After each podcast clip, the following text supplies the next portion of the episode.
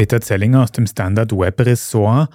Die digitale Unterschriften-App Handy-Signatur wird umgestellt auf die neue ID Austria. Da gibt es dann auch neue Sicherheitsfeatures. Man muss dafür zum Beispiel einen Fingerabdrucksensor oder einen Gesichtsscanner verwenden. Aber ist das der ganze Grund für diese Umstellung, die neuen Sicherheitsfeatures? Ja, das ist nur die halbe Wahrheit. Also diese Sicherheitsfeatures, das alte SMS-System muss abgelöst werden, weil es eben unsicher ist. Dann gibt es aber noch den zweiten Faktor und das ist, naja, also fast ein politischer Faktor, denn mit der ID Austria setzt Österreich eine EU-Verordnung namens EIDAS um. Das ist jetzt gar nicht einmal so wichtig. Aber mit dieser Verordnung wurde ein europäischer Standard für digitale Identifikationssysteme geschaffen. Den müssen alle EU-Länder auch akzeptieren. Das heißt, die Handysignatur war sowas wie die nationalstaatliche österreichische Lösung. Mit der ID Austria gibt es jetzt aber die internationale Variante, mit der ich im europäischen Ausland auch Regierungsservices und Behördengänge erledigen kann. Gib uns bitte nochmal einen Überblick, welche digitalen Services man mit so einer ID Austria oder Handysignatur bisher eigentlich nutzen kann. Ja, du kannst einmal mit einer digitalen Unterschrift rechtsgültig unterschreiben. Das haben sicher viele schon gesehen. Wenn auf einem PDF unten auf einmal so ein Kastel mit dem Bundesadler erscheint, dann ist es eben digital signiert. Die ID Austria kann aber noch viel mehr und vor allem auch das digitale Amt, das die App dazu ist. Man kann zum Beispiel seine Geburtsurkunde neu beantragen, wenn man sie verloren hat.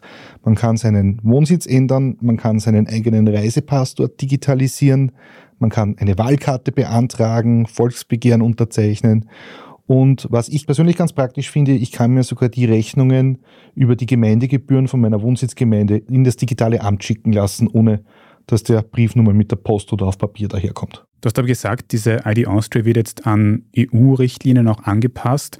Heißt das, dass da dann auch noch neue, größere Funktionen dazukommen könnten? Ja, das passiert auch laufend. Also die, ich habe jetzt gerade wieder geschaut, ich glaube, seitdem ich mich die letzte Woche intensiv damit beschäftigt habe, sind schon wieder ein, zwei Sachen dazugekommen. da sind natürlich viele kleinere Sachen dabei. Also, also sich der Auszug aus dem zentralen Waffenregister wird jetzt für die meisten Leute wahrscheinlich eher nicht so besonders relevant sein.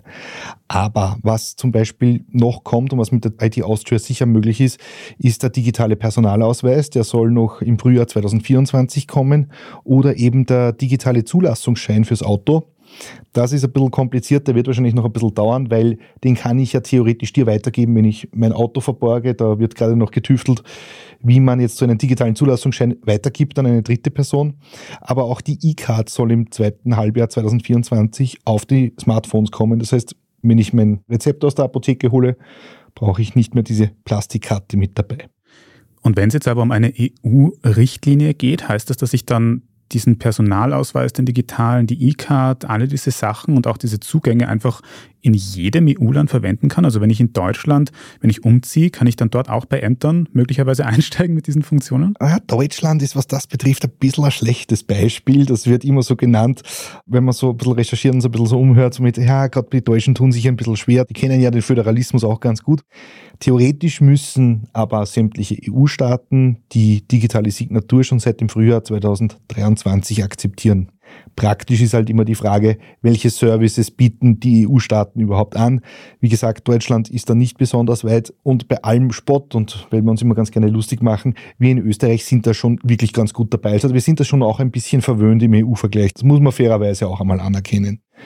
Aber auch in anderen Ländern geht das schon ganz gut. Also in Tschechien kann man mit der ID Austria schon recht viel erledigen und etwa seinen Wohnsitz ändern.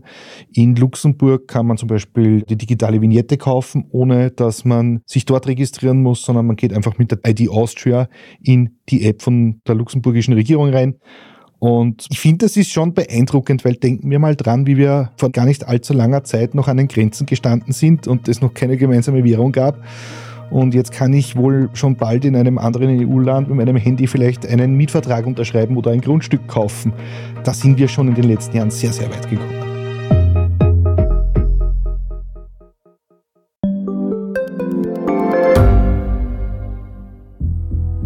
Was ich nicht nachvollziehen kann, ist, warum an jedem Unrecht immer ich schuld sein soll. Ein Korruptionsskandal jagt den anderen. Österreich hat in den letzten 30 Jahren viel über Klimaschutz gesprochen, aber zu wenig getan. Die Politik verschläft die Klimakrise. Die Behörden haben alles richtig gemacht. Fehler vergisst man, statt daraus zu lernen. So sind wir nicht. So ist Österreich einfach nicht. Aber wie ist Österreich dann? Das wollen wir bei Inside Austria herausfinden. Wir blicken auf die großen österreichischen Skandale. Von Ibiza bis Ischgl.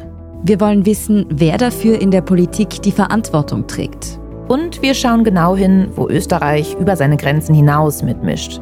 Vom Wirecard-Skandal bis zum Ukraine-Krieg. Das ist Inside Austria von Standard und Spiegel. Jeden Samstag eine neue Folge, überall, wo es Podcasts gibt.